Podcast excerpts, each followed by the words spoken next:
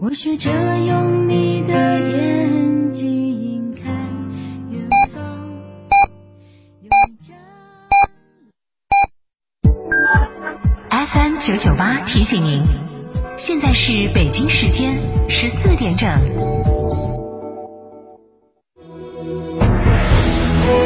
成都的声音，FM 九九点八，成都电台新闻广播。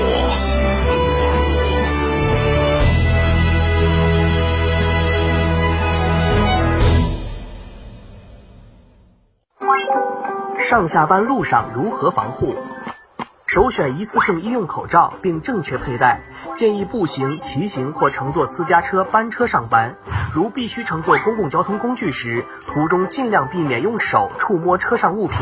下班时洗手后佩戴一次性医用口罩外出。回到家中摘掉口罩后，首先洗手消毒。手机和钥匙使用消毒湿巾或百分之七十五浓度酒精擦拭。普通市民将废弃口罩毁坏后投放到有害垃圾桶内。有发热、咳嗽等症状市民，用五十六度以上热水浸泡三十分钟，或用酒精喷雾消毒后密封丢弃到有害垃圾桶内。科学防控，战胜疫情。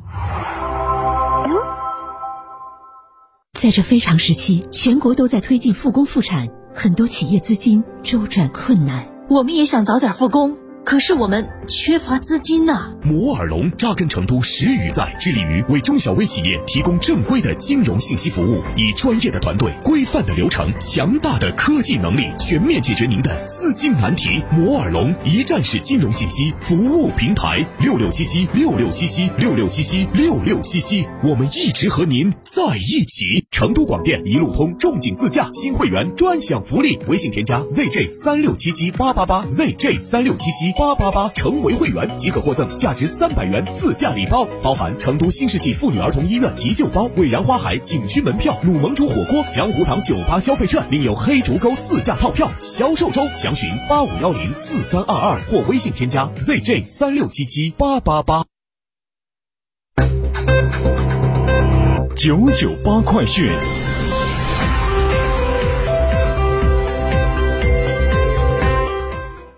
北京时间十四点零二分，这里是成都新闻广播 FM 九十九点八，我们来关注这一时段的九九八快讯。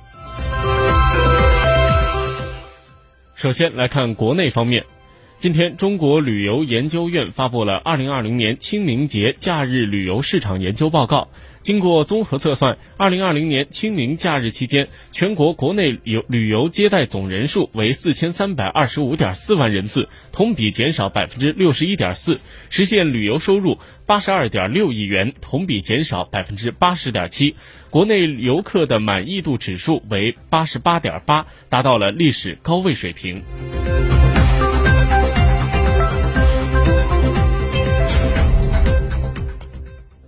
瑞幸咖啡财务造假余波未平。今天早间，神州系港股上市公司神州租租车发布了公告称，公司未持瑞幸股咖啡的股票。那陆正耀已不再是公司的首席执行官，公司今天复牌交易。与此同时，新三板公司神州优车表示，为避免引起公司的股价异常波动，今天起停牌，复牌不晚于五月六号。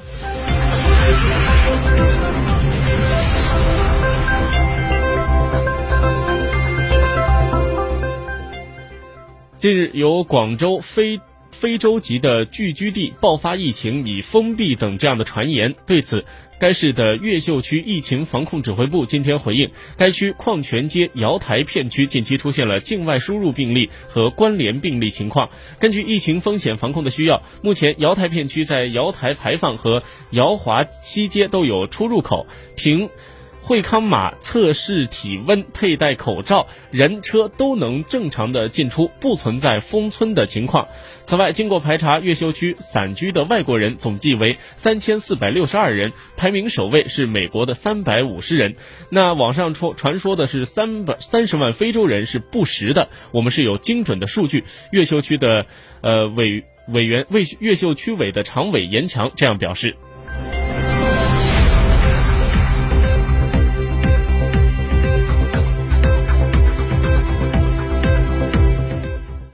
根据武汉交警官方微博的消息，从明天的零点起恢复过江桥隧交通管控措施。长江大桥、江汉桥除法定节假日外，每天的七点到二十二点，中型及以下客车分单双号通行。长江隧道全天禁止九座及以上客车通行。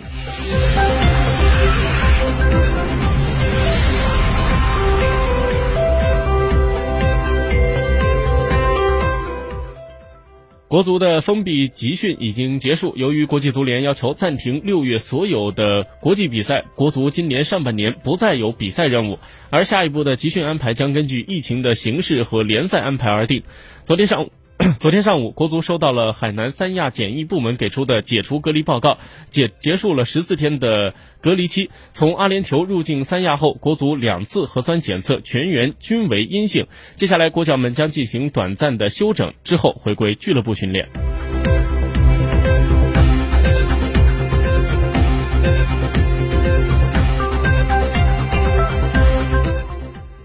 接下来，把目光转向国际方面。当地时间四月六号晚，世卫组织更新实时统计数据，目前全球确诊新冠肺炎肺炎病例为一百二十一万四千九百七十三例，死亡六万七千八百四十一例，中国以外超过了一百一十三万例。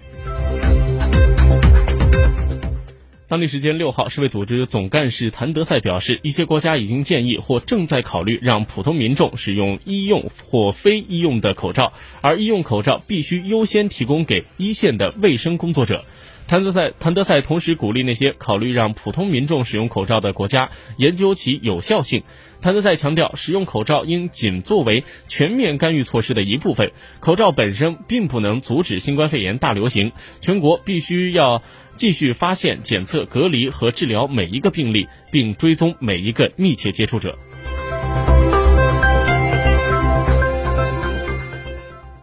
当地时间六号晚，在确诊新冠肺炎十天后，英国首相鲍里斯·约翰逊由于病情恶化，被移送到了重症监护室。根据报告，五十五岁的鲍里斯·约翰逊目前意识清醒，其团队建议他将将他转到重症监护室，以防止因病情恶化会使用到呼吸机。目前由英国外交大臣多米诺克多米尼克拉布代理英国首相职责。当地时间四月六号，英国卫生和社会保障部公布最新数据。过去二十四小时，英国新增新冠肺炎确诊病例三千八百零二例，累计患者达到了五万一千六百零八例，累计死亡总数为五千三百七十三例。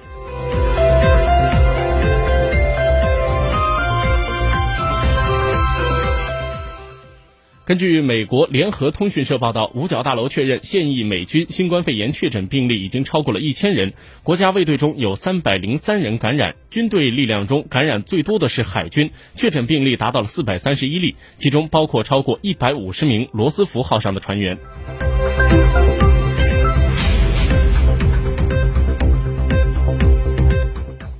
美国疾控中心六号宣布，将对更大范围的人群进行抗体检测，以确定是否有更多的人感染新冠病毒，并检测病人愈后的免疫力。这项抗体检测由美国国立卫生研究院疫苗研究中心开发，已经在一些病例的调查中用于检测免疫反应。